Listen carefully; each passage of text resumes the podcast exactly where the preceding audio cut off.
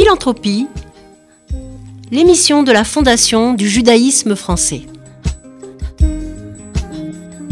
Préparée et présentée par Véronique Elfmals et Perrine Simon-Naoum.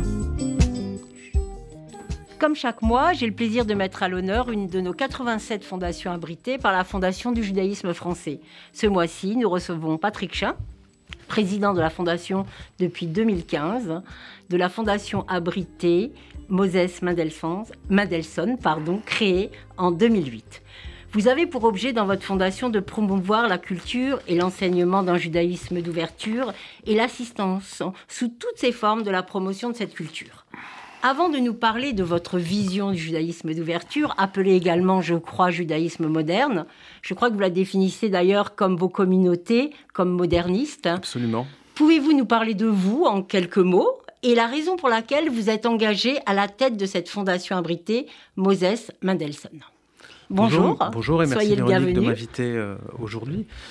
Ben, vous parlez de moi, je, suis euh, entrepreneur et j'ai été euh, trésorier donc, du mouvement juif libéral France, de France, donc le MJLF. Et à cette occasion, Jean-Paul Léon, qui est un des créateurs de la fondation Moses Mendelssohn, m'a proposé de rentrer au comité. Et à un moment donné, quand il a voulu passer la main, il, il m'a proposé de prendre la présidence de ce comité. Et c'est donc depuis 2015 que je préside cette fondation. Et quelle a été votre, euh, votre motivation première? La motivation première, c'est que... Parce que c'est une lourde tâche. Hein. La motivation première, c'est que, en fait, les communautés, même modernistes, parlent peu entre elles. D'accord. Et que, à travers une fondation qui est un, aspect philanthropique, mais aussi financier, ben c'était un lieu où toutes les communautés étaient assises autour de la table et discutaient le même langage, de la même chose, et toujours alignées. Donc moi, c'est ce qui m'a intéressé et ce qui m'a interpellé. Et donc je me suis dit, ben, c'est peut-être un bon moyen justement de, de créer des liens et de tisser des liens entre les communautés, qu'elles soient modernistes, entre elles. Et voilà. Comme on le verra, la Fondation Moses Mendelssohn fait énormément de choses. Donc, euh, on, va essayer d'organiser parce que les, actions, les programmes sont très vastes. Donc, on va essayer de présenter ça aux, auditeurs. Mais comme vous le dites, et j'entends bien ce bridge, ce pont que vous voulez faire entre toutes ces actions, parce que quand on est de l'extérieur, il semble que c'est un peu protéiforme. Et d'ailleurs, dans une communauté juive qui est aussi un peu protéiforme, pouvez-vous nous expliquer ce que vous entendez justement par judaïsme d'ouverture? Alors, la, base du judaïsme euh, d'ouverture, c'est l'égalité homme-femme, on va dire. Voilà, c'est quelque chose qui nous réunit toutes les communautés qui sont au sein de cette fondation, toutes les communautés qui participent et tous les projets qui participent, c'est l'égalité. C'est un judaïsme égalitaire, voilà. Le nom de notre fondation est assez parlant puisque c'est Moses Mendelssohn, donc c'est euh, un philosophe du temps des Lumières, du, du XVIIIe siècle allemand. Et c'est un moderniste, ça veut dire qu'il a voulu adapter le judaïsme à la modernité. Euh, un de ses actes symboliques a été de traduire le Pentateuque en, en, allemand. Donc ça, montre un peu, à voilà, tous, quoi. une accessibilité à tous. Voilà, d'avoir accessibilité à tous et surtout, on, va dire un peu de sortir le, les Juifs de leur ghetto et de s'ouvrir un peu au monde qui les entourait et au monde moderne. Alors quand vous dites euh, égalitaire, moi j'entends genré. Est-ce que le genre, est-ce que c'est particulier le traitement homme-femme? Parce que quand vous dites égalitaire, c'est vrai qu'on entend égalité homme-femme. Parfois dans le judaïsme, on peut peut-être euh, les femmes qui, qui prient en haut, les femmes sont parfois, même si on le, on le comprend, on le comprend plus ou moins, on l'interprète mhm. différemment. Est-ce qu'il y a aussi une, un, égal, un, genre qui, le genre est traité de manière euh, particulière? Non, c'est un, égalité homme-femme dans les communautés. Euh, qui, ont, qui font partie euh, euh, de la, qui ont créé, on va dire, le, la fondation Moses Mendelssohn. Il y a des rabbins femmes, par exemple. Euh, vous avez Delphine Orviller qui a été au, MGLF, maintenant Judaïsme en mouvement.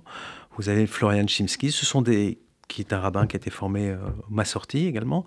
Ce sont des femmes rabbins, donc c'est une égalité. Il n'y a pas de différence entre un homme et une femme. Vous pouvez monter à la Torah, vous pouvez prier, vous pouvez porter une kippa, vous pouvez porter un talet. Je ne suis pas un spécialiste du culte. Oui, oui, hein, et nous, euh, on n'est pas du tout là pour parler du culte. Comme vous le savez, la Fondation du judaïsme français, elle est spécifiquement culturelle et absolument pas culturelle. Nous passons notre, notre, euh, nos actions à bien le, notre temps et nos actions à bien le stipuler parce que comme c'est l'argent de l'État. Il n'y a aucune raison que l'argent de l'État, de par l'IFI notamment, revienne au culte. Donc on est toujours très clair là-dessus et ça fait partie aussi du travail de la Fondation du judaïsme français. Ah, et nous, on est parfaitement clair, mais, une, communauté, ça a un côté cultuel qui est donc exclu de tous les programmes, des projets de la Fondation, mais ça a aussi un, projet éducatif et, un projet culturel. Et c'est là-dessus qu'on intervient. C'est là-dessus que vous intervenez. Alors, vous, pour rebondir à, ce dont vous parlez, pour nourrir ces nombreuses actions, il y a des, des axes qui vous guident, si j'ai bien compris. Il y a la diffusion de la pensée du judaïsme moderne, il y a le soutien de la jeunesse, le soutien de l'éducation et la lutte contre l'antisémitisme et la discrimination. Et pour cela, vous avez mis en place de nombreux programmes très variés, dont, alors, un grand pôle qui serait l'école juive moderne pour véhiculer toutes ces actions, ces actes, euh, votre vocation. Pouvez-vous nous parler de cette école juive moderne qui, qui euh, pour vous, est, est, votre quotidien, mais dont les auditeurs ne connaissent peut-être pas encore vraiment la vocation et la spécificité de cette école? Alors, l'école juive moderne a été euh, créée en 2006 sous le l'impulsion du rabbin Rivon Grigier, donc de, de, Shalom. Et c'est une école qui s'est voulue moderne, qui a été appuyée également par le créateur de la fondation Moses Mendelssohn, Jean-Paul Léon, qui financièrement a permis euh, le développement de cette école. Et c'est en fait une école qui est ouverte. Elle est ouverte sur toutes les tendances du judaïsme et également toutes les disciplines. Elle est ouverte dans la, dans la diversité. C'est une école d'excellence puisque euh, il y a trois langues qui sont enseignées. Donc nos élèves sont trilingues, ils parlent anglais, hébreu et français, donc euh, et anglais. Donc ils sont meilleurs que les. Je ne dis pas qu'ils sont meilleurs, mais parce que euh, l'anglais est toujours un petit quand, peu. Quand, j'entends quelques parents d'élèves quand ils voyagent en Israël, ils, ils, sont assez efficaces et surpris du niveau mais c'est aussi euh, très exigeant euh, au niveau des disciplines, puisque au niveau des sciences, au niveau des, des, des disciplines artistiques. Et c'est une école qui est euh, moderne et égalitaire. C'est quelque chose qui est important. Et surtout, elle est ouverte sur la cité qu'elle est ouverte sur le monde, ouverte sur la cité. C'est pas une école qui est renfermée sur elle-même, c'est une école ouverte sur la cité. Par exemple, cette, cette, cette année, je crois que les élèves d'un certain niveau de classe euh, ont, fait des visites régulières aux, maisons de retraite et euh, du, du, quartier, etc. Donc c'est une maison qui est incluse dans la, dans la cité et c'est une école également qui s'inscrit dans la République. Voilà. Donc c'est quelque chose en lien avec euh, la, la Moses Mendelssohn qui lui s'est ouvert sur euh, la cité. Donc euh, vous continuez, vous perpétuez cette, cette tradition. alors peut-être dites-nous où elle se situe parce que... Elle se situe dans le 17e rue Guillaume Tell. Elle a 210 élèves, une longue liste d'attente pour entrer. Elle a 8 niveaux, ça va de la petite section à la, au CM2. Et surtout, elle, elle ouvre son collège euh, parce que pour continuer, euh, pour accompagner il, les élèves, il y a une demande surtout euh, ensuite et vu le, vu le niveau des élèves et vu les, les, les, collèges vers, qui, vers, vers lesquels ils se dirigent, on a décidé donc d'ouvrir le collège l'année prochaine. Euh, première classe, donc euh, je crois que c'est une classe de sixième qui ouvre l'année prochaine. Et dans ce cadre-là, effectivement, la Fondation Moses Mendelssohn aide le JM maintenant depuis quasiment sa création, de la, depuis la création, dans tout ce qui est ces programmes qui ne sont non, non, non cultuels, non, non liés au judaïsme, mais ces, ces programmes, euh, on va dire, de, liés à, à l'éducation de l'école.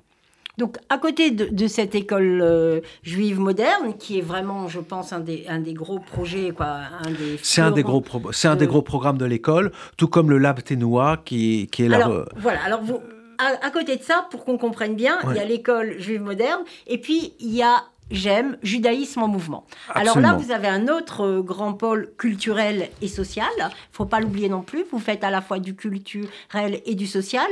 Et dans le culturel, vous avez le Lab Ténois, dont vous allez nous parler parce que on, déjà ça sonne bien à l'oreille.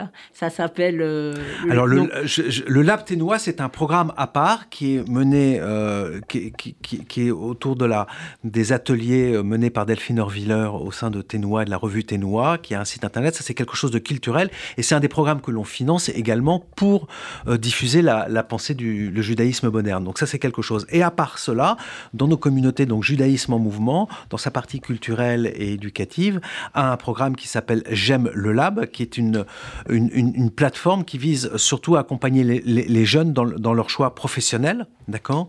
Donc c'est un c'est un, c'est constitué d'une part par un lab emploi, c'est un des programmes qui permet de mettre en relation les jeunes avec les entreprises et les entrepreneurs pour trouver des stages, des alternances ou même des emplois d'accord, à travers les, professionnels membres de Judaïsme en mouvement.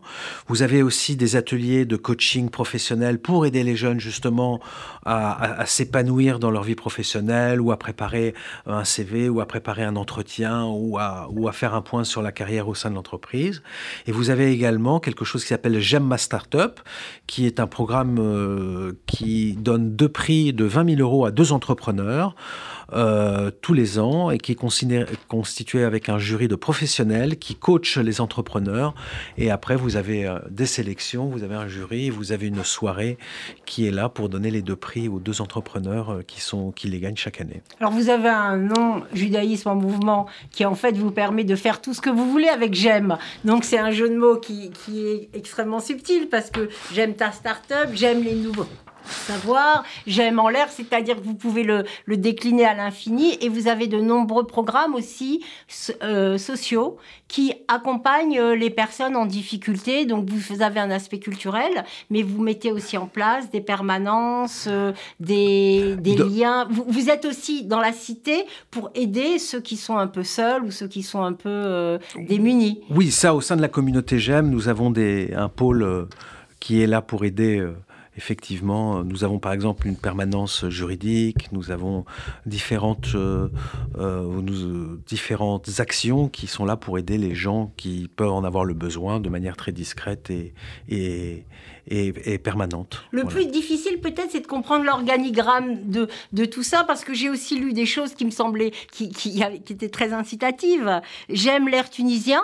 Donc ce sont des, soirées festives, des voyages. Vous faites aussi quelque chose qui est en lien, qui s'appelle The Kitchen, qui sont des voyages où vous mettez toutes les communautés en lien. Et c'est ce dont vous me parliez tout à l'heure, la volonté de mettre euh, la communauté française, francophone, avec d'autres communautés à l'étranger. Je crois que l'international aussi joue un rôle important dans cette volonté de synergie. Ah, absolument. Alors, J'aime Alat Sefarad, ça a été un, Shabbat euh, suivi euh, de quelque chose de festif. Après, ça a chanté dans la synagogue avec différents euh, chanteurs qui étaient invités. C'était un week-end, on va dire, séfarade, et c'est quelque chose qui a été très prisé.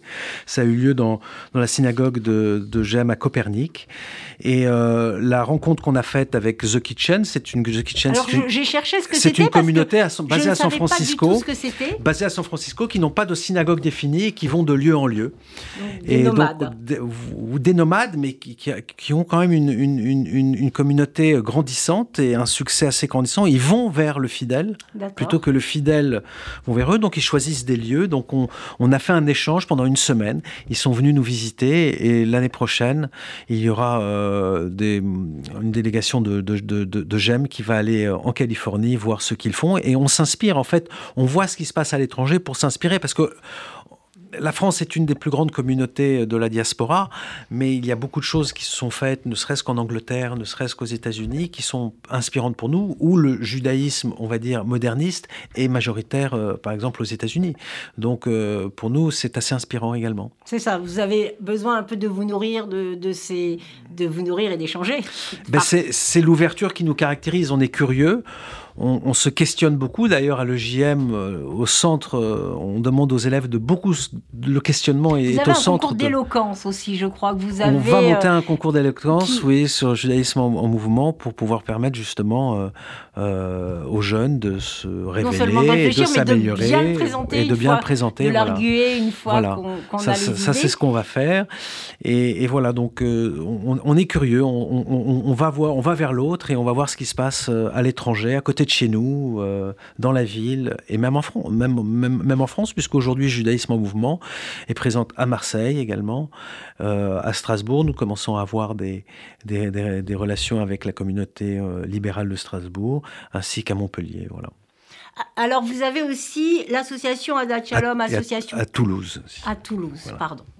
On, salue, je pense que les Toulousains peuvent également écouter euh, l'émission. Alors, vous avez aussi d'autres euh, événements culturels par l'association Adat Shalom, qui est l'aspect culturel, parce que, comme vous, on en parlait un petit peu avant l'émission, vous me le disiez, quand une communauté existe, il y a l'aspect religieux dont on ne s'occupe pas, nous, à la Fondation du judaïsme, mmh. et l'aspect culturel dont vous êtes euh, tout le temps présent. Donc, vous faites aussi des actions, des de conférences. Euh, Absolument, nous finançons une partie. Euh, un salon du livre, je ne sais pas si. également, mais nous finançons la partie culturelle, une grande partie culturelle de la communauté euh, de Adat Shalom, donc l'association culturelle d'Adat Shalom. Euh, la fondation est, là pour financer des projets qu'elle développe. Alors, pour prouver votre ouverture, j'en suis témoin puisque nous avons eu la chance d'aller à l'inauguration du musée juif de Bayonne qui a été euh, lancé, dont l'initiative est la Fondation du judaïsme, qui a lancé, mais grâce à différentes fondations, fondations abritées de la Fondation du judaïsme, dont Moses Mendelssohn, c'est parfois un petit peu difficile à dire. C'est encore plus dur à écrire. Encore plus dur. D'ailleurs, euh, des fois, je mets, vous écrivez FMM, donc ça, on est tranquille. Donc voilà, vous avez, vous avez, nous avez accompagné ce jour-là. On était très content de vous avoir puisque la Fondation euh, nous a soutenu ce projet et donc de ce musée culturel juif de Bayonne. Et donc ça prouve aussi que vous participez à des programmes euh, patrimoniaux, culturels patrimoniaux. Et je crois que vous faites d'autres programmes patrimoniaux. Donc ça aussi, c'est important pour s'implanter, pour avoir une présence, pour s'ouvrir vers d'autres communautés, pour s'ouvrir vers un autre judaïsme aussi, puisqu'il n'est pas que libéral. Là, donc, vous avez cette envie aussi de, lancer un peu des passerelles vers d'autres euh, aspects de la communauté? Absolument, euh, et, surtout faire perdurer l'histoire de la culture juive euh, en France. C'est ce qui nous a animés quand on a financé le projet, on a participé avec la Fondation du judaïsme français au, musée culturel de la ville de Bayonne. Et en fait, je me suis rendu compte en y allant et en nous expliquant l'histoire des Juifs de Bayonne qu'en fait, c'est aussi une histoire d'adaptation de la communauté juive, puisque ce sont des Juifs qui ont fui l'Espagne, puis le Portugal, qui sont arrivés à Bayonne, qui ont été euh, interdits d'habiter euh, dans la ville, donc qui ont développé euh, un quartier en face de la ville, donc, et qui après ont petit à petit ont été intégrés dans la vie de la cité. Et ce sont maintenant une communauté à part entière, puisqu'on a été reçu par le maire à la mairie, comme vous l'avez vu. Monsieur René Tchéguéré, qui était très fier et de son musée, et qui nous a même dit que ça devenait le quatrième musée de la ville. Absolument. Donc c'est un, musée qui intéresse beaucoup les Bayonnais, et au moment des fêtes de Bayonne, on peut imaginer euh, le nombre de visiteurs euh, à Bayonne, donc c'est une vraie Et dont la présidente est adjoint, adjoint au maire d'ailleurs. Et qui a euh, été extrêmement active et impliquée, qui est Déborah Loupiens, dont le musée porte le nom de son grand-père, qui était un grand résistant, euh, Marcel Suarez. Et donc, euh, tout ça revient, tout ça a du sens, a véritablement du sens. Alors, pour finir, euh, Patrick Chin, j'ai deux questions. La première, c'est quoi votre grand projet, là pour l'année 2023-2024, qui vous tient à cœur? Et peut-être pour conclure, Comment vous définiriez la philanthropie Moi, j'ai deux projets. D'une part, il y a l'ouverture du collège de l'EJM. Donc ça, c'est quelque chose qui est simple. Ça veut dire que l'EJM veut, euh, ouvre son collège et a besoin de, s'installer. Donc ça demande beaucoup d'investissement. Donc ça, c'est un des projets que nous allons euh, appuyer. Le second projet, c'est un projet de jeunes totalement culturel qui me plaît. Et d'ailleurs, il y a une, il y a une, euh, ça s'appelle le Cat Skills Comedy et c'est le jeudi 29 juin à 20h justement ici à l'espace Rachis. C'est une participation, c'est une sorte de projet qui aide à l'épanouissement de l'humour juif. Donc on a appelé, euh, on a fait un appel à trois appels à talents dans l'année. Des, des, humoristes euh, ont été coachés par une équipe de professionnels et, et le résultat, c'est un spectacle qui aura lieu donc le 29 juin à 20h euh, à l'espace Rachi. Une sorte de Jamel Comédie euh, à l'espace Rachi. absolument, de, pour faire perdurer l'humour juif. Donc voilà, voilà mes, deux, euh, mes deux projets. Un projet vraiment sur le long terme lié à l'éducation et un projet coup de cœur culturel. voilà. Quant à votre seconde question sur la philanthropie, ben la philanthropie, c'est, ce n'est pas, pour moi, c'est, quand on donne, on peut donner de l'argent c'est ce qu'il y a de plus facile en fait, quand vous en avez, hein, attention. Hein.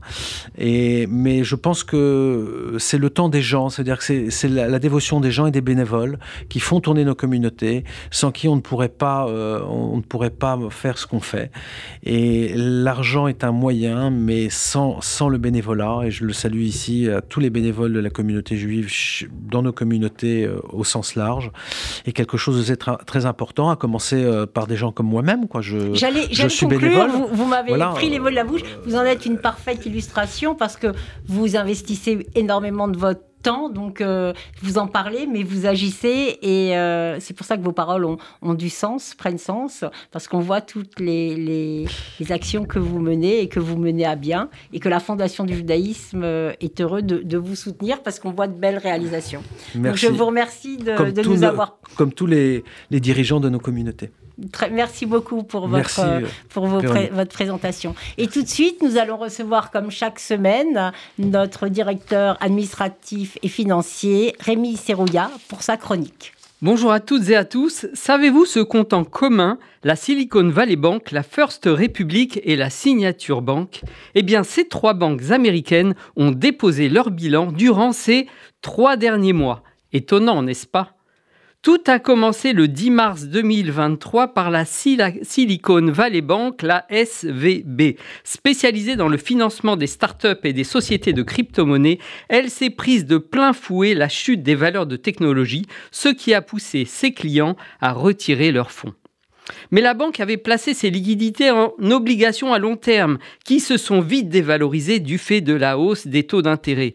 Devant l'impossibilité pour la banque de restituer leurs fonds aux déposants, la faillite devenait inéluctable. Trois jours après, le 13 mars, c'était le tour de la Signature Bank, également spécialisée dans le financement des startups. Elle dépose le bilan pour exactement les mêmes raisons. Enfin, début mai, c'est la First Republic Bank qui est victime de retraits massifs de ses déposants suite à des rumeurs de difficultés structurelles. Elle fait également faillite. Mais que se passe-t-il donc dans le secteur bancaire? Hécatombe, risque systémique, risque de contagion de l'ensemble des banques? Allez, osons poser la question, devons-nous craindre pour nos économies? Eh bien, ce qui est sûr, c'est que les valeurs bancaires sont sous pression. La hausse des taux d'intérêt a quelque peu réduit la valeur de leurs actifs. Elles sont donc plus vulnérables en cas de retrait massif.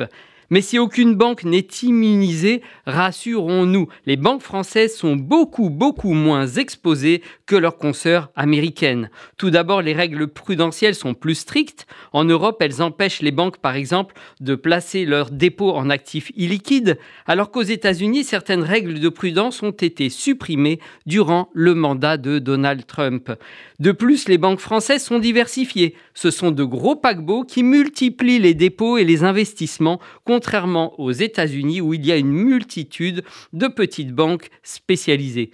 Et puis, cerise sur le gâteau, en cas de difficulté d'une banque française, l'État protège ses déposants. Alors, à l'approche des vacances, partons rassurés. Comme le répète notre ministre de l'économie, les banques françaises sont solides, elles sont résilientes, il n'y a pas d'alerte et pas d'inquiétude particulière à avoir. Merci à vous et bonne journée. En seconde partie d'émission, nous avons le plaisir de recevoir le philosophe Marc Crépon pour son journal de Moldavie aux éditions Verdier, interviewé comme chaque mois par Perrine Simon-Naoum. C'est à vous. Marc Crépon, bonjour. Bonjour. Je voudrais finir cette euh, série euh, philanthropie en donnant la parole à un philosophe et à un écrivain. Marc Crépon, vous êtes euh, philosophe, vous êtes directeur de recherche au CNRS, vous avez euh, dirigé euh, le département de philosophie de l'École normale supérieure rue d'Ulm, vous y enseignez toujours et on vous connaît, on vous a souvent reçu sur cette antenne pour vos réflexions sur la violence, la violence des autres, la violence de la langue, les violences sexuelles. Vous avez publié chez Odile Jacob successivement, et j'ai plaisir à le, à le rappeler, la vocation de l'écriture, Inhumaine condition, L'épreuve de la haine, Le désir de résister à un esprit critique de notre temps, et plus récemment chez d'autres éditeurs, L'héritage des langues ou ces temps-ci. Mais c'est aujourd'hui pour le journal de Moldavie, 1987-1988, juillet 2022, que vous publiez aux éditions Verdier, que euh, j'avais envie de m'entretenir avec vous. Dans ce, journal dont vous allez nous, nous raconter l'histoire, vous nous permettez de réfléchir sur ce que les pouvoirs autoritaires font aux relations que nous entretenons avec les autres et avec le monde, avec nous-mêmes aussi, au moment où, évidemment, notre actualité quotidienne demeure marquée par la guerre en Ukraine, les destructions matérielles et physiques, morales aussi qu'elle suscite, et qui pourraient nous euh, conduire à euh, nous inquiéter de l'avenir. Or, ce journal de Moldavie, et c'est ce que je voulais souligner pour commencer cette émission, ce journal de Moldavie vient nous donner des raisons d'espérer finalement. Nous verrons pourquoi. Raison d'espérer dans les nombreuses ressources que nous trouvons dans les autres, mais aussi en nous-mêmes et dans l'écriture. C'est aussi, et c'est pour ça euh, que euh, ce journal a toute raison de, figurer et de venir conclure cette année de, de philanthropie, c'est aussi une manière d'aborder l'autre à travers la langue. On va le voir, à travers la langue qui n'est pas la sienne, ce qui vous est arrivé, une langue étrangère, dont on voit au fur et à mesure des pages comment on apprend à saisir progressivement les inflexions, les non-dits et finalement ce qui se cache derrière les mots. Alors peut-être, euh, euh, Marc Répond, vous pourriez nous faire d'abord, pour entrer, euh, je dirais, dans cette émission, l'histoire de ce journal, de son écriture et de sa redécouverte. D'abord, je voudrais vous remercier de votre hospitalité et dans ma façon de répondre à vos questions, il sera beaucoup question d'hospitalité. Je voudrais vous remercier parce que je crois qu'à terme, enfin à force, RCJ sera probablement l'une des radios où je me serai le plus souvent exprimé ces dernières années et avec un très grand plaisir et à chaque fois avec une grande confiance. Alors l'histoire de ce journal, eh bien voilà, j'étais euh, étudiant à l'école normale supérieure et j'appartiens à une génération qui devait encore faire son service national. Je devais partir au Japon. C'était ça qui était prévu. Et puis, une après-midi pluvieuse euh, d'automne, je descends dans la bibliothèque de l'école normale supérieure, comme je le faisais chaque fois que la mélancolie me gagne, me gagnait. Et là, je tombe sur le rayon euh, de la littérature russe en flânant et des grands poètes acméistes euh, des années 1910. Je me dis, mais c'est extraordinaire, je les ramène dans ma chambre, je les lis, je me dis, je vais apprendre le russe. Donc je mets une ligne en bas des documents pour euh, la coopération, pour le ministère de la coopération, où je mets apprentissage du russe en cours. Et cette ligne et cet après-midi pluvieuse d'automne ont changé ma vie. Donc effectivement, on me téléphone peu de temps après pour me dire, bah, écoutez, non, Monsieur Crépon, on va vous envoyer en URSS. Donc c'était 1987, on parlait tout le temps de la perestroïka, on se demandait si c'était là que soufflait le vent de l'histoire, et effectivement, c'est là qu'il était en train de souffler. Donc j'arrive à l'automne 87 en Moldavie, c'était très dur. J'étais le seul occidental dans un rayon de 200 km à la ronde. Il y avait à ce moment-là tout était centralisé, donc le pouvoir central était à Moscou. Il n'y avait pas de consulat, il n'y avait rien. Et puis euh, je pouvais, je suis immédiatement submergé d'impression parce que c'était encore vraiment un pays totalitaire. Donc je me trouve immédiatement pris par la surveillance, par l'inquiétude. Je vois tout de suite je suis dans un climat où je ne peux pas dire ni faire ce que je veux, et surtout je ne pouvais ni écrire à mes proches ce qui m'arrivait, ni non plus le leur euh, raconter au téléphone. Mes lettres étaient systématiquement ouvertes. mes conversations téléphoniques, moi je parle d'un temps avant Internet, avant euh, le téléphone portable, avant WhatsApp, avant tout ça. Donc il fallait descendre aux centrales téléphoniques et je savais que là je l'entendais. J'étais immédiatement mis sur écoute. Et je ne pouvais pas non plus parler librement aux gens que je rencontrais parce que, alors on avait été prévenu quand même par l'ambassade, on savait que certains seraient en service commandé pour savoir ce que je pense. Donc je me suis mis euh, à écrire un journal hein, qui était comme une écriture de survie, comme une sorte de, façon d'abord de distraire la solitude, d'occuper euh, le temps. Et ce journal était une terrible source d'inquiétude parce qu'au fur et à mesure que le temps passait, les gens me racontaient des choses quand la confiance est venue, que je transcrivais dans ce journal qui donc est rempli de récits, rempli de récits des 40 années qui ont précédé. Euh, et donc je le gardais tout le temps sur moi. Au bout d'un moment, donc j'avais dans une besace que je traînais avec moi un cahier, puis deux cahiers, puis trois cahiers que je portais. Et donc à la fin de la première année, je rentre euh, en France et je mets ces cahiers dans un tiroir. Et je ne les ai pas réouverts pendant 35 ans. Je savais qu'ils existaient. Euh, je ne les ai pas réouverts pour un tas de raisons. Et Et puis très étrangement, peut-être en décembre 2021, euh, je me décide à les sortir des tiroirs et à les transcrire avec plein de surprises. D'abord, j'avais refoulé le plus difficile. Il y avait beaucoup de choses que j'avais oubliées. Deuxièmement, que c'était très plus poétique que ce que je savais pouvoir écrire. Et troisièmement, que tous les thèmes de recherche que vous avez rappelés tout à l'heure étaient déjà présents dans ce livre.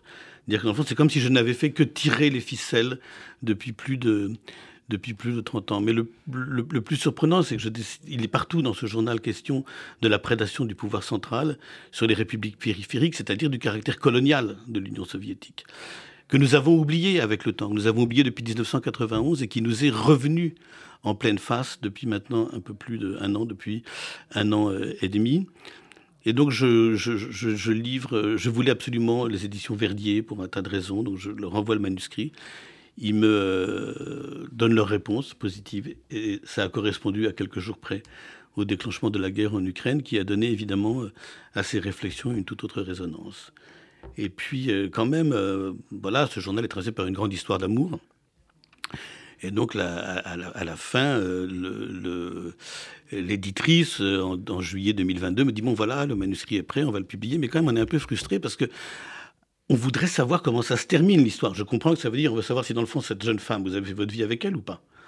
Alors je dis, ah, mais moi je ne peux pas écrire un récit, mais voilà, je retourne en Moldavie, donc je vais évoquer les personnages, je vais retenir un journal et évoquer euh, les personnages. Et c'est pourquoi ce journal et donc, porte sur l'année 87-88 et puis aussi l'été 2022 où je suis retourné en Moldavie, comme je n'ai pas cessé d'y retourner depuis 35 ans, mais jamais dans les conditions dans lesquelles j'y suis retourné cette année, c'est-à-dire dans un pays qui est dans l'œil du cyclone, c'est-à-dire on entend les bombes quand même.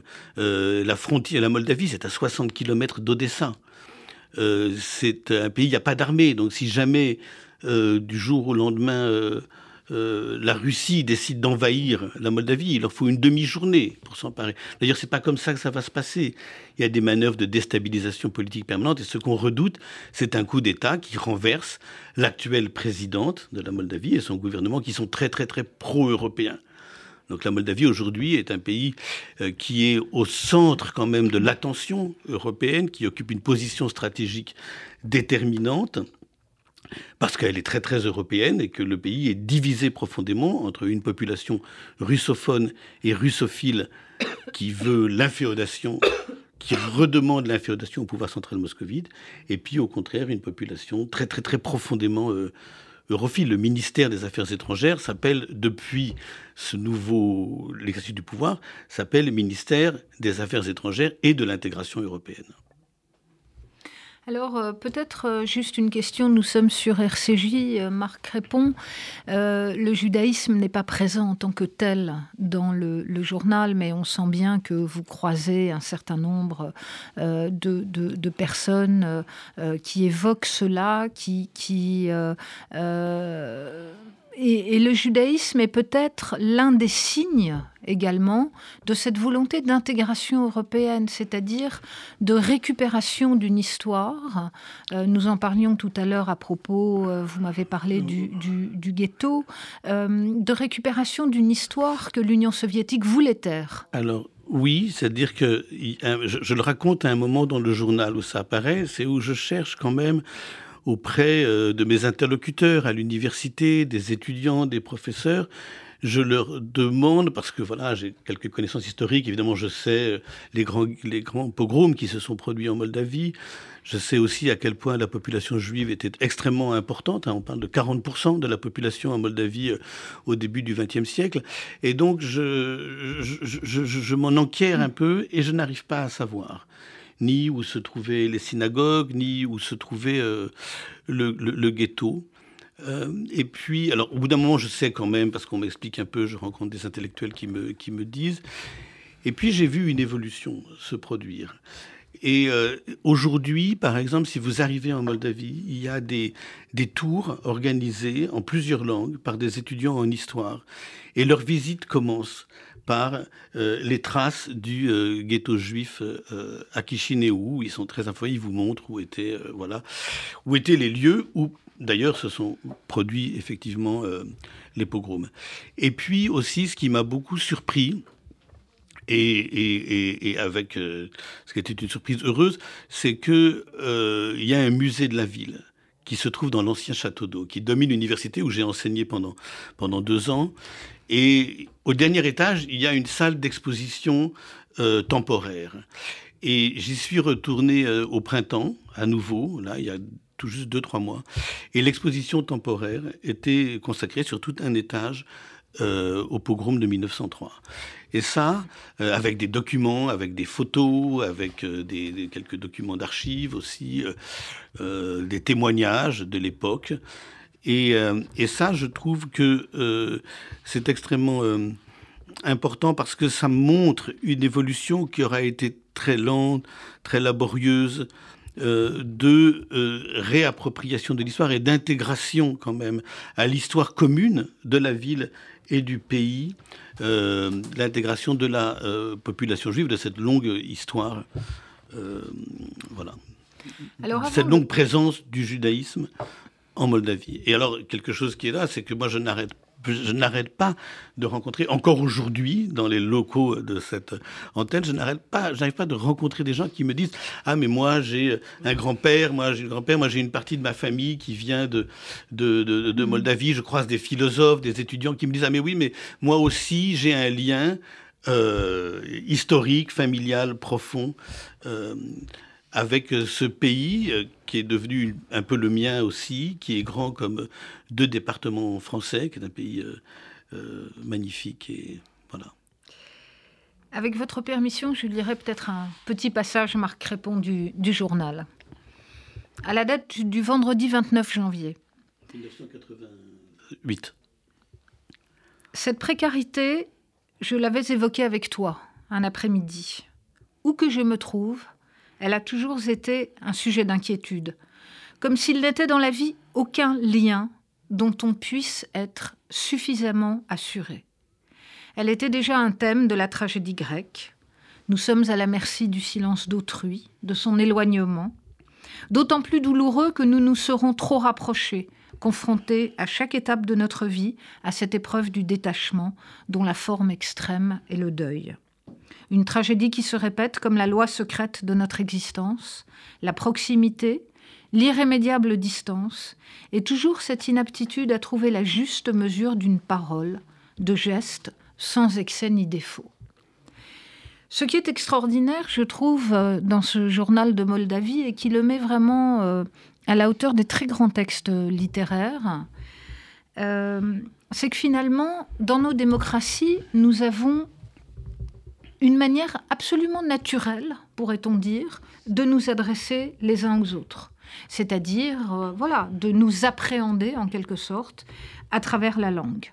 Or, ce qu'on voit bien, euh, le double mouvement, je dirais, Marc Répond, qui habite votre journal, c'est d'une part le constat que vous faites progressivement de cette déstructuration de l'individu, à laquelle aboutit euh, le pouvoir totalitaire, qui va donc jusqu'à confisquer la transparence du langage.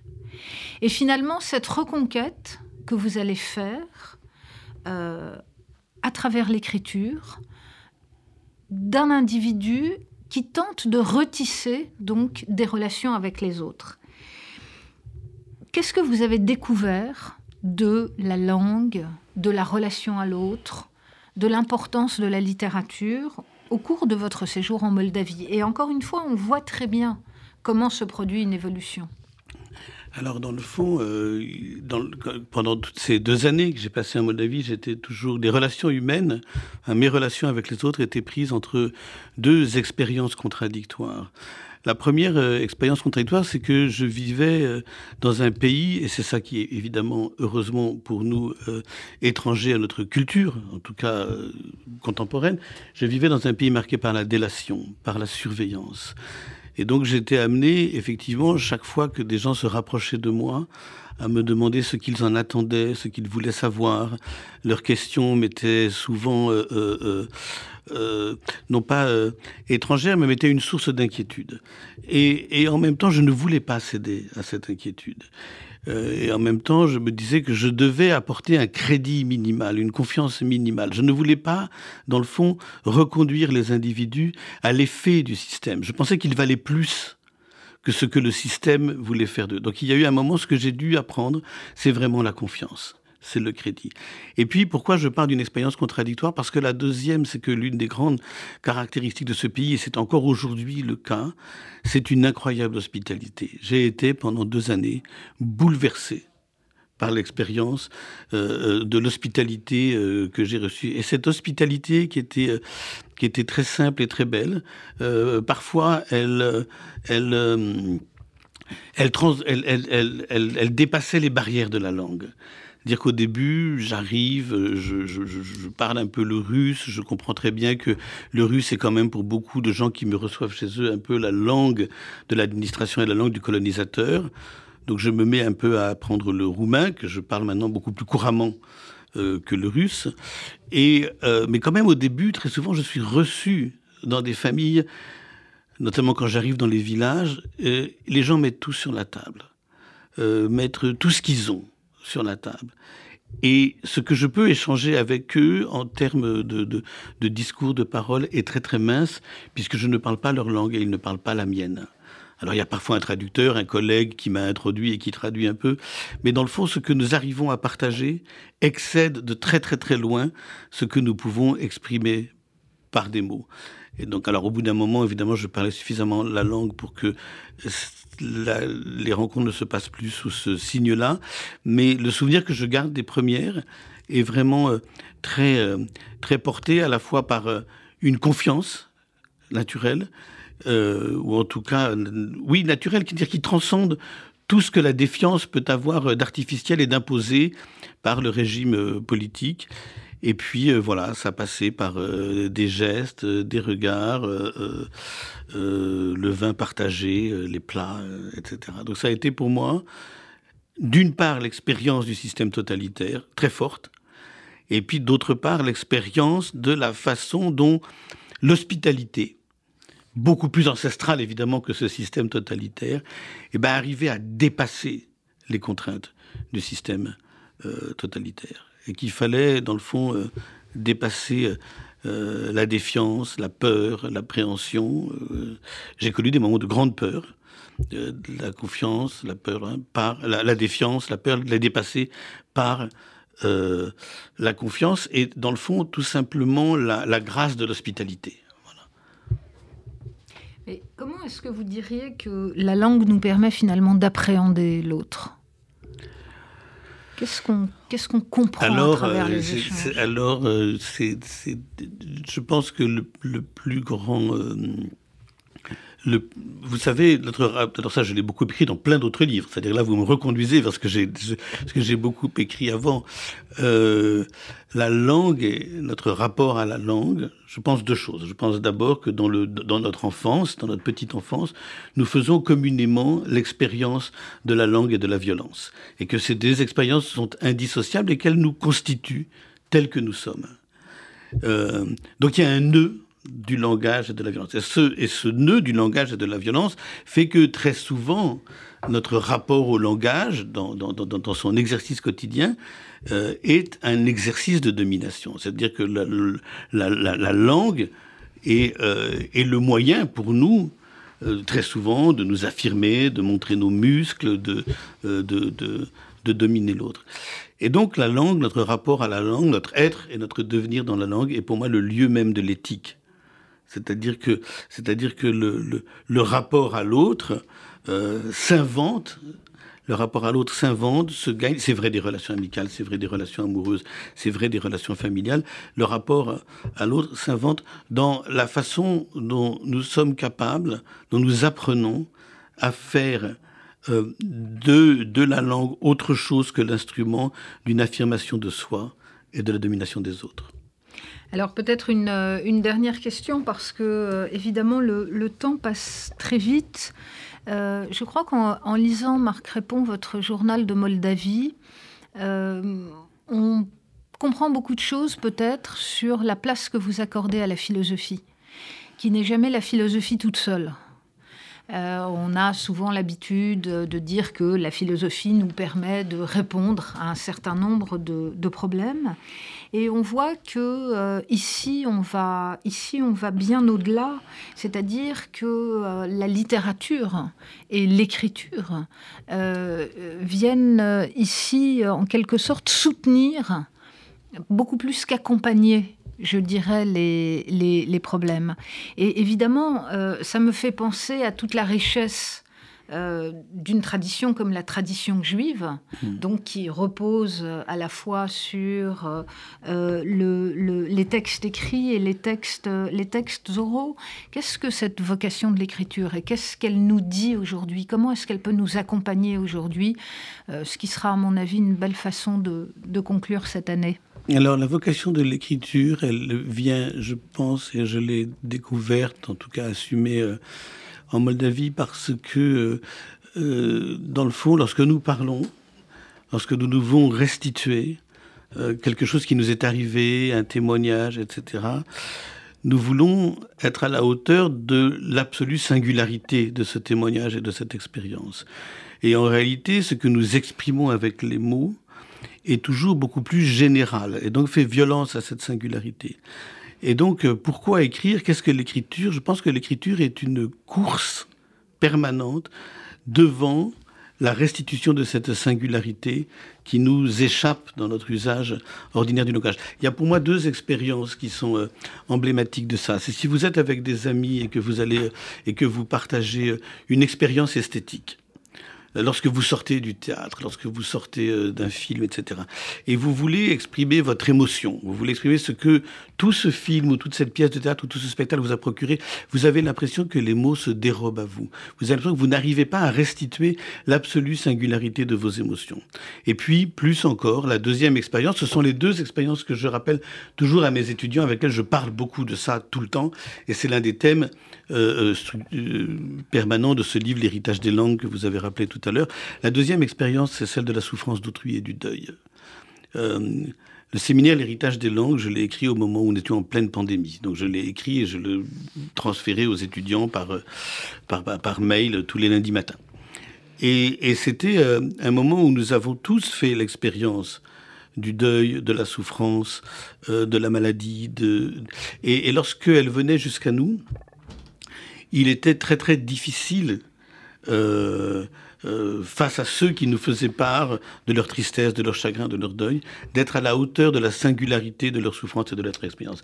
Donc l'un des moments où le langage se dérobe à nous, c'est dans cette relation interhumaine où, nous, voulons faire preuve de, de compassion, d'attention, et vous savez combien c'est des catégories importantes pour moi, d'attention, de compassion, où vous nous témoignez notre souci de l'autre, notre soin de l'autre, et tout à coup, les mots qui nous viennent à la bouche, des mots que nous avons à notre esprit, ne nous semblent pas à la mesure de cette exigence éthique. C'est pourquoi le rapport que nous avons au langage euh, est le lieu même de l'éthique. Il est, il est de façon permanente, c'est-à-dire qu'il ne l'est pas rarement, il ne l'est pas exceptionnellement, il l'est tous les jours dans toutes les relations qui font le tissu de notre existence.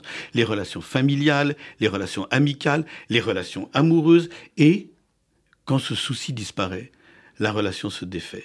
Quand il est absent de la relation amoureuse, eh bien, on peut s'inquiéter sur cette relation. Quand il disparaît des relations amicales, pareil. Merci beaucoup Marc Crépon. Je voudrais euh, laisser le dernier mot au journal de Moldavie, si vous me le permettez. Chisinau, 18-23 avril 1988. Je n'aurais eu ces jours-ci pas même une heure pour écrire dans ce cahier alors que rencontres, récits, nouvelles expériences, tout m'y incitait. Il aura fallu attendre six mois pour que la mémoire des heures les plus sombres me parvienne. Jusqu'alors, je n'avais pas eu accès aux souvenirs des exécutions, des déportations, de la famine de l'année 1949, sinon sous la forme très abstraite d'articles dans les journaux qui dénoncent les excès du stalinisme, sans pour autant en tirer les conséquences, et voudraient faire croire aux plus naïfs que la page est tournée. Mais quels que soient les gens que j'ai pu croiser, il semblait toujours que personne n'avait été directement touché dans sa famille. Du moins, ne m'en parlait, ne m'en parlait-on pas. Je me gardais quant à moi de poser des questions. Depuis quelque temps, les langues se délient. Il n'est personne qui n'ait eu un frère, un oncle, un grand-père et souvent plusieurs membres de sa famille déportés en 1940, morts de faim en 1949, quand des brigades spéciales déferlèrent sur les campagnes pour les radier, privant le peuple des céréales jusqu'au moindre sachet pour rassasier la capitale, mais aussi pour briser toute résistance, comme cela s'était fait une vingtaine d'années plus tôt en Ukraine. Comme certains malgré tout protestèrent, comme des voix s'élevèrent, le pouvoir central organisa durant l'été 1950, le même jour, à la même heure, dans toute la République, une vague d'arrestations suivie de déportations massives. Pour la mener à bien, on fit appel à des régiments venus d'Asie centrale qui s'abattirent sur les campagnes, comme un fléau, rassemblèrent hommes et femmes à Chisinau, les parquèrent dans des wagons à bestiaux, dans des conditions telles que beaucoup moururent durant un interminable trajet. Merci Marc Répond. Merci à vous beaucoup. C'était Philanthropie, l'émission de la Fondation du judaïsme français.